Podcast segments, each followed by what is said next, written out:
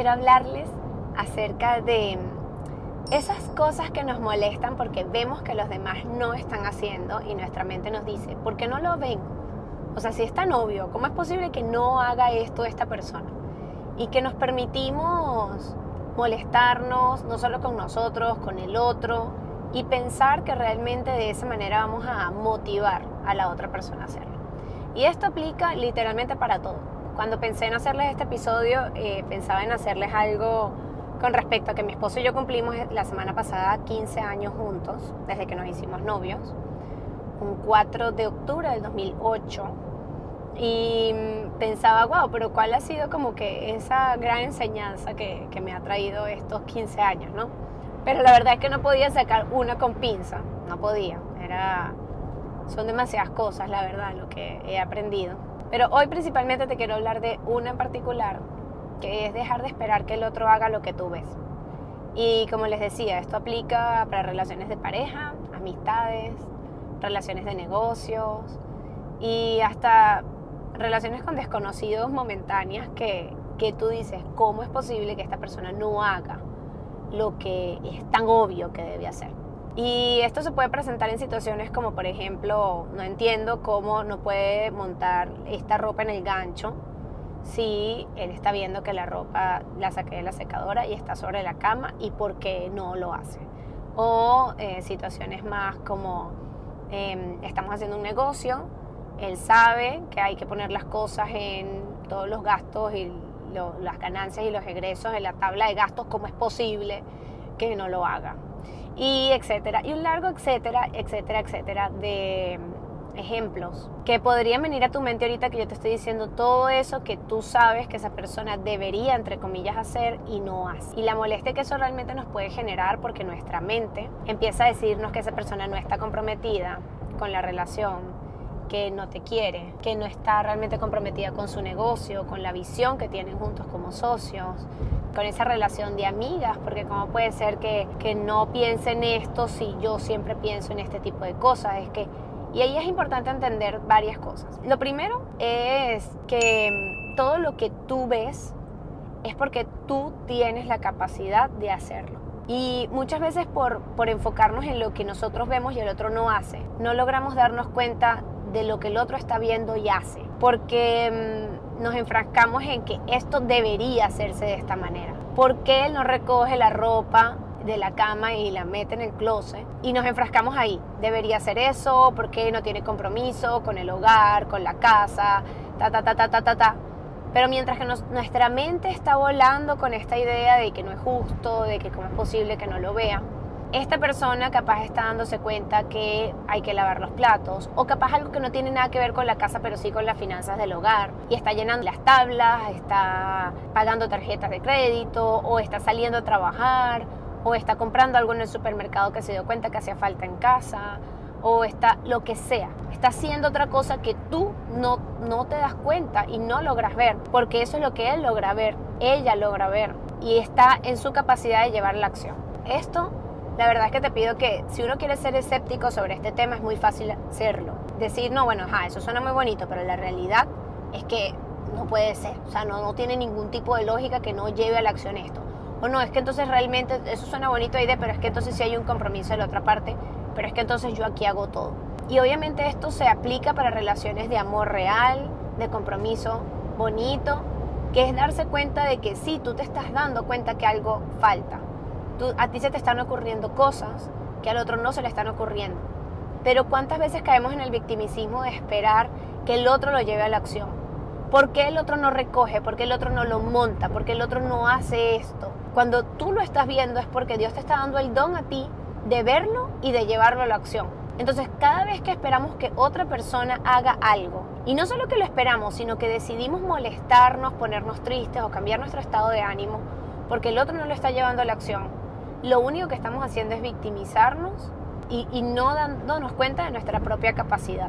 Eso es un primer punto. Otro punto importante es la molestia que nos da no poderlo comunicar.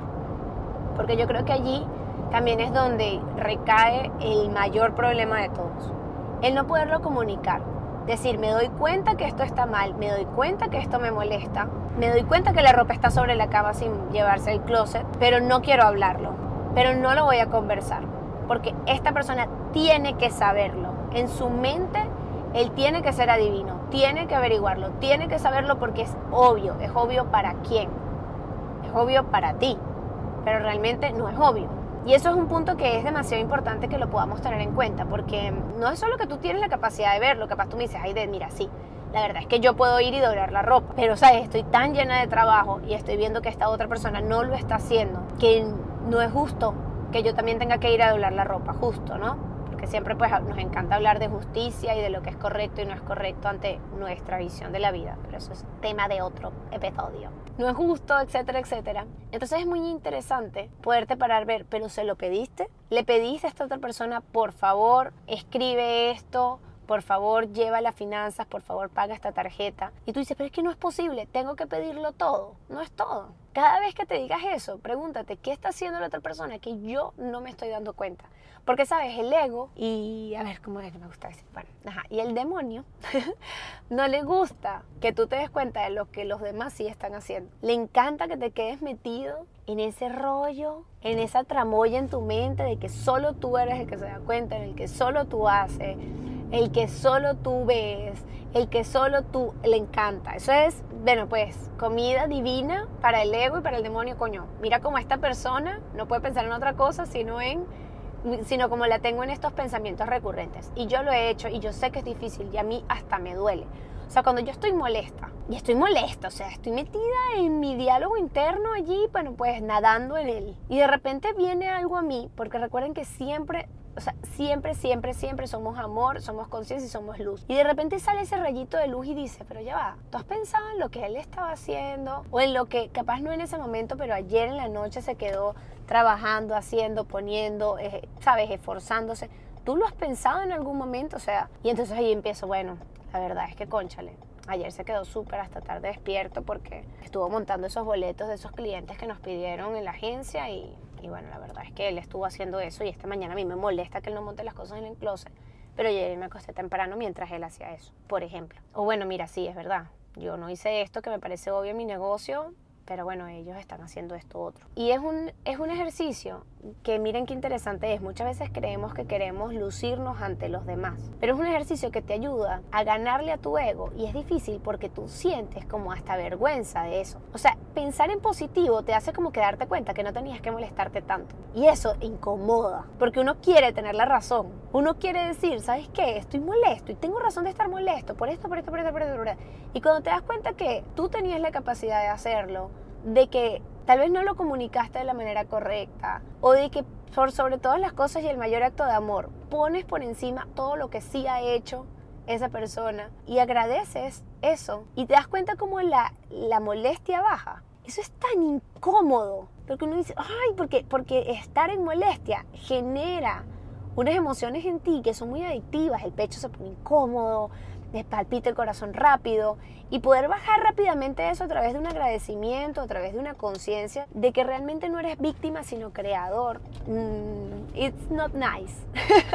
puede sonar bonito, puede verse lindo escrito en los libros, pero así agradable que qué gusto no, no es porque es que estás vaciando el ego y estás sobreponiendo tu verdadero tú. ¿Y desde hace cuánto no te has dado cuenta de tu verdadero tú? ¿Desde hace cuánto es más agradable molestarse, decir por qué el otro no hace. Cuando yo estuve en asesorías con Adela Pastor, ella me hablaba sobre el amor incondicional y a mí me costaba demasiado entender el tema del amor incondicional, demasiado, porque era como todo eso suena muy bonito, pero esto es injusto, pero porque esta persona no me habló bonito, porque esta no me dio los buenos días, porque este cliente es grosero, porque este socio no hace lo que sabe que tiene que hacer si todos estamos comprometidas por una misma visión.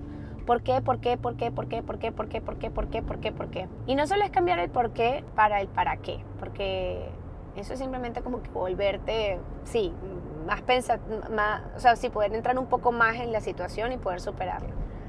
Es también pensar ¿Cómo puedo amar a esta persona independientemente de esto que está pasando? Y si fuera con amor, ¿cómo realmente estuviera reaccionando o respondiendo, mejor dicho, a esta situación? Si fuera desde el amor que estuviera accionando y no desde la rabia. Y eso es importantísimo siempre preguntar, ya sea lo de la ropa, ya sea en, los negocios, ya sea con esa amiga que, que, no te felicitó a tu cumpleaños de la manera en la que tú querías o, o no hizo ese gesto de amor que tú esperabas, o sea, lo que sea, independientemente. Preguntarte, ¿cómo puedo responder a esta situación desde el amor y no desde esta rabia tan grande que me está carcomiendo. Y preguntártelo, y por eso es importante muchas veces ese time out de, de enfriar. ¿Por qué enfriar? Porque tú eres amor, luz y conciencia. Y cuando te enfrías y, ayudas a la mente a tener un diálogo más sano, puedes escarbar un poquito en ese lodo que está tapando ese diamante y encontrar el diamante. El diamante no deja de estar allí. Aunque la rabia esté encima y esa rabia como sucio, como lodo, como eso que opaca ese diamante, el diamante no deja de estar allí. Entonces me acuerdo que Adela me decía, velo a nivel de tu hija. Si ella se equivoca, tú la dejas de amar, yo, por supuesto que no, o sea, ella podría hacer lo que sea. Siempre va a ser valiosa, indispensable, ¿sabes? Sí, un, todo completo, independientemente de cualquier cosa que haga, o sea, siempre lo va a hacer. Esa relación de tú entender el amor incondicional a través de una persona es demasiado bonito, porque te permite ver las cosas de una manera distinta. Desde que tú sabes que tú siempre vas a amar, ah, que de ahí en, o sea, una cosa es amar y otra cosa es permitir. Y es fácil que nuestra mente ahorita esté pensando situaciones para no aceptar esto que te puede realmente expandir mucho. Situaciones como, ay, sí, eso suena muy lindo, pero si por ejemplo, no sé, esta persona le pega a otra, entonces esta persona tiene que calarse eso y, y entonces eso, porque amor incondicional, entonces te lo tienes que calar. Es fácil que la mente empiece a pensar cosas así. Es sencillo, porque nuestra mente y el ego que, está tan pegado a nosotros, ese logo que está tan pegado al diamante, eh, no quiere salirse de ahí. Entonces es simple pensar situaciones extremas en las que, por supuesto, no es que vas a dejar de amar, pero sí vas a colocar límites. Son temas que convergen, pero que son diferentes. Vas a colocar límites, pero no por eso vas a vivir lleno de lodo. No por eso vas a vivir lleno de nubes que ahora generen miedo, frustración y odio en el que vas a vivir. Ves que son cosas diferentes. Pero la mente, cuando te empiezas a hablar de que puedes tener amor incondicional con todos, de que puedes ser dueño de tu propia realidad, de que si lo que estás viendo es porque tú tienes el don de verlo y de accionar por ello, es fácil que nuestra mente quiera plantearnos situaciones como para decir, no, no, no, no. Eso suena muy bonito eso que ya está diciendo, pero la realidad es otra. La realidad y la única verdad en realidad es que todos somos amor, porque nuestro creador fue amor y nos creó desde el amor. Entonces es importante que nosotros nos podamos ir paso a paso. Yo entiendo que uno no puede llegar y entender 100% todo. O sea, cuando uno va a una conferencia, cuando uno lee un libro, a uno le queda el 20% del libro, el 20% de la conferencia, no te queda todo. Y es normal. Es importante es que algo de lo que hoy caló puedas empezarlo a trabajar cada día, un poquito, de a poquito de a poquito, con tu mamá cuando te dice algo que te saca de quicio, con tu hijo, con tu esposo, con esa amiga, con ese socio de negocio. Preguntarte, ¿esto que estoy viendo hoy, yo tengo la capacidad de resolverlo? Si tengo la capacidad de resolverlo, pero en verdad quisiera ayuda, ¿la estoy pidiendo? Y si algo no está saliendo como en mi mente, como mi mente me dice que debería estar saliendo, ¿puedo trabajarlo desde un amor incondicional y comunicarlo desde el amor y la luz que sé que soy y puedo dar a otros. Si en este momento no puedo hacerlo, déjame calmarme para no reaccionar y entonces luego poder responder desde más calma y desde un punto más tranquilo. Y bueno, eso era un poco lo que les quería comentar con respecto a este tema porque a mí me ha ayudado mucho en todas mis relaciones, de verdad. No es que no me moleste, no es que todo me salga bien, no es que todo el mundo en mi vida me lee la mente, no no es que en mi familia la gente se comunicaba súper bien y por eso entonces yo me aprendí a comunicar y por eso no tampoco. Es aprender, como decía en el episodio pasado. No es que estés listo ya para enfrentar todas las situaciones de la vida pero si estás listo para aprender. Y si estás listo para aprender, entonces estás listo para crecer un poquito más y mostrar esa luz que tienes por dentro cada día un poquito más. Si este episodio te gustó, por favor no dudes en darle like. Si estás viéndome desde YouTube, puedes suscribirte al canal, prender la campanita de notificaciones para que te lleguen los próximos episodios del podcast. Y si me estás escuchando desde Spotify, por favor dame una calificación de 5 estrellitas, o bueno, las que tú quieras, en verdad, pero dame una calificación para que mm, Bueno, para que otras personas se puedan inspirar y decir, Oye, aquí debe haber algo bueno, porque si esto tiene un montón de estrellitas y un montón de gente votando, aquí tiene que haber algo bueno.